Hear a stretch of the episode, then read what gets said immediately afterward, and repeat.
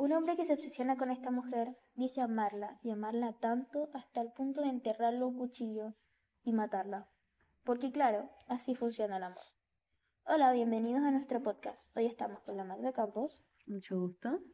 Y vamos a estar hablando sobre El túnel, novela publicada en 1948, escrita por Ernesto Sábato antiguo físico matemático egresado de la Universidad de Plata, Argentina, que finalmente decidió irse por el mundo letrado y libre de la literatura.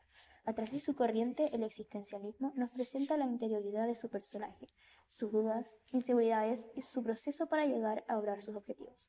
En este podcast vamos a dar nuestra interpretación, llevar a la mesa nuestros puntos de vista, lo que nos pareció interesante y debatir un poco acerca de ello.